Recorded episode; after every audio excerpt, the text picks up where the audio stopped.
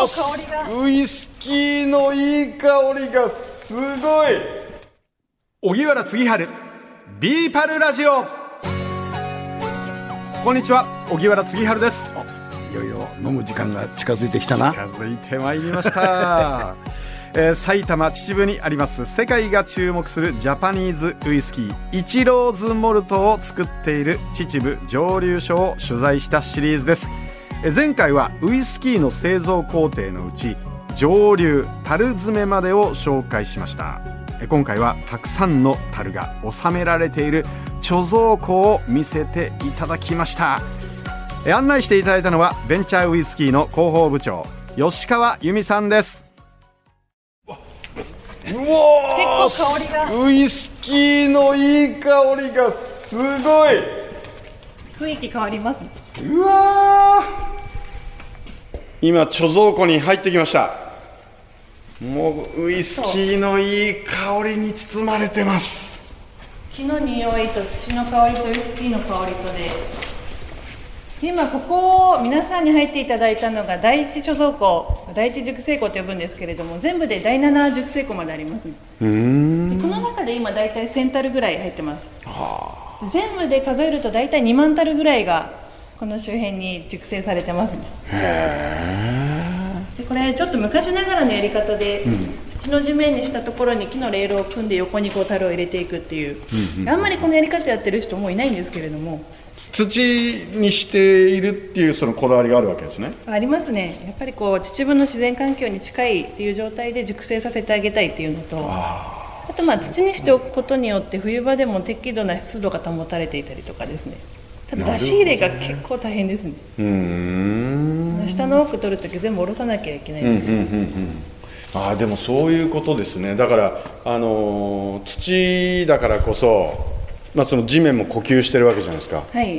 だからその地面のその、まあ、湿度とか、そういうのもその関係してくるっていうことですね。そうですね。やっぱりウイスキーっていうのはその土地で熟成されている飲み物なのでやっぱりこういうふうにしておいて土地に近い状態にしたいなっていう。うーん。で結構見ていくといろんな大きさと形の樽があるんですけれども、うんうん一番よく使われるのはここ一列にあるようなこれアメリカのバーボンウイスキー1回寝かせたバーボンダルっていうふうに呼ばれている樽で200リッターサイズがありますね、でこれが全体の50%ぐらいですね。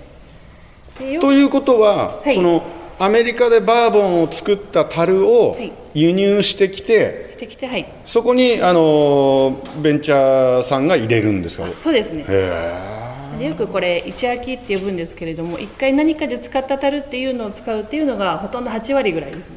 なのでバーボンウイスキー入れた樽で寝かせるとちょっとバニラとかココナッツみたいな甘みがついたりあと昔からよく使われてるのはこの辺のシェリーダルなんですけれども、これスペインのヘレスでシェリーに使われていた樽ですね。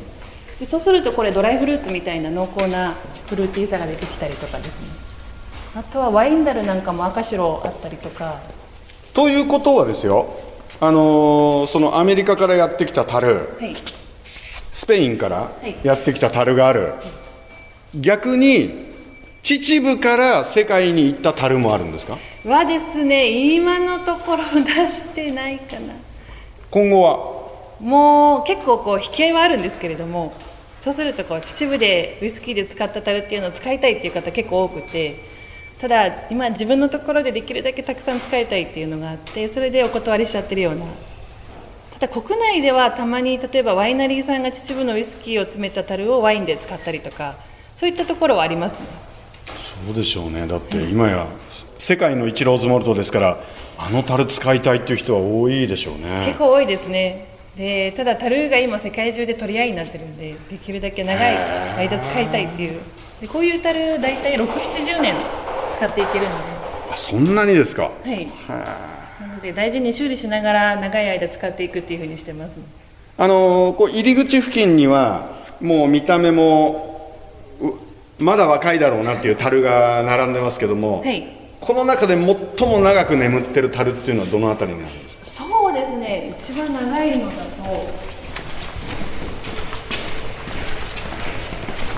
秩父で2008年に一番最初に15年前蒸留したものは一番右奥なんですけれども、うん。ここ他の会社のウイスキーなんかも買い取ってで熟成させたりしていてでこの辺の樽はこれ1970年代ぐらいの樽です。おお私が生まれた頃の。70の一列そういう70年代の樽っていうのが入っているのでここは比較的古い。うん。ちょっと触ってみてこれ私がまだ赤ん坊でハイハイしてた頃に作られたウイスキーってことなんですね。まだしっかりと。これあの長く保存しておいて、はい。最終的にあの揮発してしまうっていうことはないんですか？あでもありますね。やっぱりこう天使の分け前っていうんですけれども年間こう樽が呼吸して熟成が深まっていくので、うん。呼吸されるごとに外に出たウイスキー中に入りきらなくって中身減ってくんですね。うん。で大体、えー寒暖差にもよるんですけれども秩父の場合3%から5%は年間中身減っていくっていう。ああもったいない。なので、まあ、10年寝かせると半分ぐらいにはなる。あこれもだから随分70年代からだから少ないと思います。あ音がちょっとこうねあのこう減ってる感じがあります。あこっち入ってる感じですうん。なのでただこれ置いておくだけだとどういう味になってるかとかどれぐらい減ってるかっていうのがわからないのでここで熟成させてからが今度ブレンダーさんのお仕事が始まります。うん。で例えばあのここの会社の社長の肥土伊知郎イチローズ・モルトの元なんですけれども、は何の仕事してるかっていうとブレンダーの仕事っていうのをメインにやってますね。でブレンダーさんはこのまあ2万樽ある樽の味見っていうのをまあ2年3年かけて全部行うっていうそうするとこう経年変化が分かってどういう商品に使っていこうかなっていうのが決められるっていうのがなので入れておくだけじゃなくてこの味見を定期的にしてあげるっていうのがすごく大事な仕事です。よくあのーなんか見見たことあるのは小さな穴にはいガラスのスポイトのようなものを入れて入れて。ちょっとチュッて飲んでみるみたいな。もうやりますね。こうてっぺんにおへそがあるんですけれどもこうん。こを開けて、でこうサンプルを取ってでその味見をしたり。っていうまあ、こう小瓶に取り分けていくんですけれども。ここれこの樽はどこから来たんですか？これはですねもともと履歴見てみるとスペインでシェリーに使われていたものが一旦ニューヨークに行ってでそれが日本に帰ってきたっていうふうに書いてあるんですね。樽ってそんなに世界を飛び回るんですね。そうですね。で特にこの、まあ、60年代とか70年代とか昔は容器として使われていたので、うん。こうシェリーを多分アメリカに運ぶ時に使われた樽なんじゃないかな。へーあそういう履歴を残していくんですね。はい。なので番号とか引っ張っていくとこれがどういうものに使われたかとかいつ作られたのかっていうのがなんとなくこう追えるようになってたりとか。アルカポネのサインとか入ってるかも。かもしれないですね。まあアメリカでありそうな。でもやっぱりウイスキーって歴史とすごくつながりが強くってアルカポネなんかもあのアメリカの禁酒法時代にカナダからこうウイスキーを密輸してたりとかそういう非常につながりが強い人たちなのでウイスキーを知るようになってからもう少し歴史勉強しとけばよかった。あーえー。すごいな。でもあれですねあの今日はもう猛暑日で外はめちゃくちゃ暑いですけどこの貯蔵庫は涼しいですね。ちょっとだけ気温下がりますねやっぱり、あの土間の影響もあるんじゃないかなと。ああなるほど。やっぱそういうのがいいんだで冬場も外よりは気持ちだけ高いかなっていう。あそうですか。寒いは寒いんですけど。ねで秩父はあの盆地になってて非常に寒暖差が大きくて、うん。そういうのもあって熟成はしっかり進むっていうふうに言われてますね。まあ、こういろいろな樽があることによっていろいろな構成に分かれていくので商品の幅が増えるっていうのでできるだけこう熟成庫のウイスキーを使い切らないで面倒見ながら今後も増やしていくっていうふうにしていかなきゃいけないなと思ってます、なるほどね。蒸留所ってただ自分家で作ってればいいだけじゃないんだ。いろんなところからウイスキーを持ってきて、はい。い、ろいろこう試飲してみたり混ぜてみたりやって作ってるんですか。結構いろいろとこう手間もかかって時間もかかるお金もかかりますよね。お金もかかりますね。やっぱりあのウイスキー熟成させなきゃいけないので作ってすぐ売れないっていうのも。うんうんうんうんうん。我慢のお酒かもしれないです、作ったら早く飲みたくなっちゃいますけどね。そうですね。そういうわけにはいかないんだやっぱり20年もの30年ものっていうのもこれから作っていきたいのでそうするとこうどれだけ残していくかとか、いやでもなんかあれですね。映画の撮影に使えそうな素敵な雰囲気あるんで。雰囲気ありますよね。また夜になるときれい綺麗なんですよね、うん、なんでまああの働いてる子たちもみんな自分たちが作ったウイスキーをいつか飲みたいっていうのもあるんですけれども、まあ、自分たちがいなくなった後も多分ウイスキー残っていくのでそうですよね、まあ、建築業に近いのかななんていう子もいたり。ウイスキーお好きな方はもうここで暮らしたいでしょうね。そうですね。あのテントを張っていいですかっていう人もいたりとか。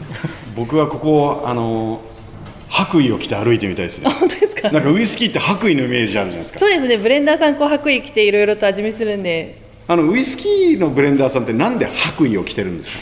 なんですかね。でもあの大学の研究室みたいなイメージなのかなと思っていて。ん。まあ白衣じゃなくてもできるんですけどね。なんかほらあのワインっていうとちょっとこう黒いあそうですね。背広のイメージ。ですけど、ウイスキーっていうとねなんかあの理科の実験室みたいな。そういうなんでか私も今度聞いてみます、吉川さん今度白い白衣でちょっとたまにはいいんじゃないですか？そうですねあの保健室の先生って言われちゃう違う職業な るほど。え。でも面白いですね。私もウイスキー始めてから特に長生きしたくなりましたね、ーあーはい、できるだけ長く飲みたいっていう。気になりますもんね。なりますね。もう30年ものだけは飲んでどうしてもその、まあ、死んじゃう前には30年もの飲みたいってよく社長の悪とも言ってますんで私は50年ものぐらいまでは飲みたいなと。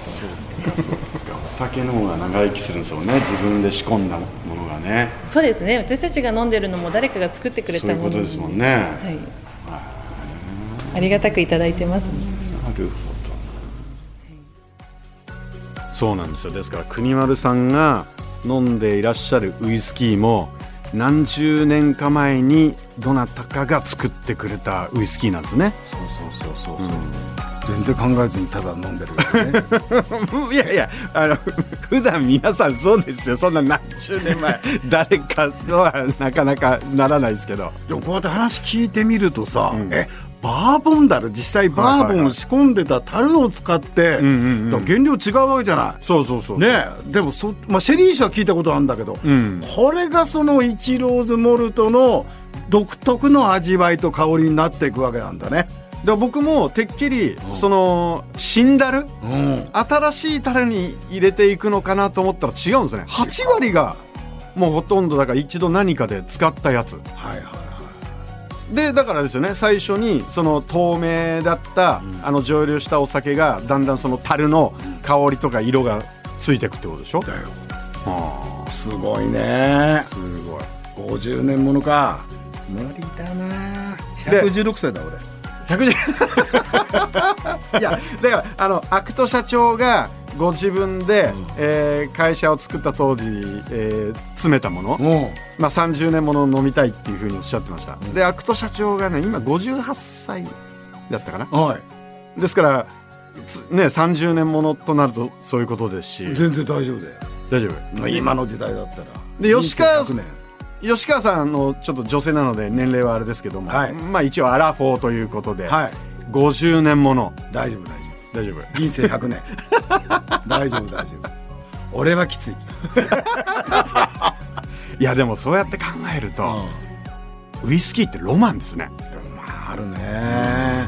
だからもうあれですよ。伝承ですよ。伝承。だから蒸留機を作る人たちも伝承、お酒を作る人たちも伝承そして国丸さんはドクドク飲むでも長生きしたいってのは分かるね。こうそういうことかって思うよな。んですね。はい、この番組を Apple Podcast や Spotify でお聞きの方は番組フォローと星5つ評価もお願いします。番組をフォローしていただくと新しいのが更新されたら通知が届きます。荻原次春ビーパルラジオ。この時間のお相手は荻原次春と野村国丸でした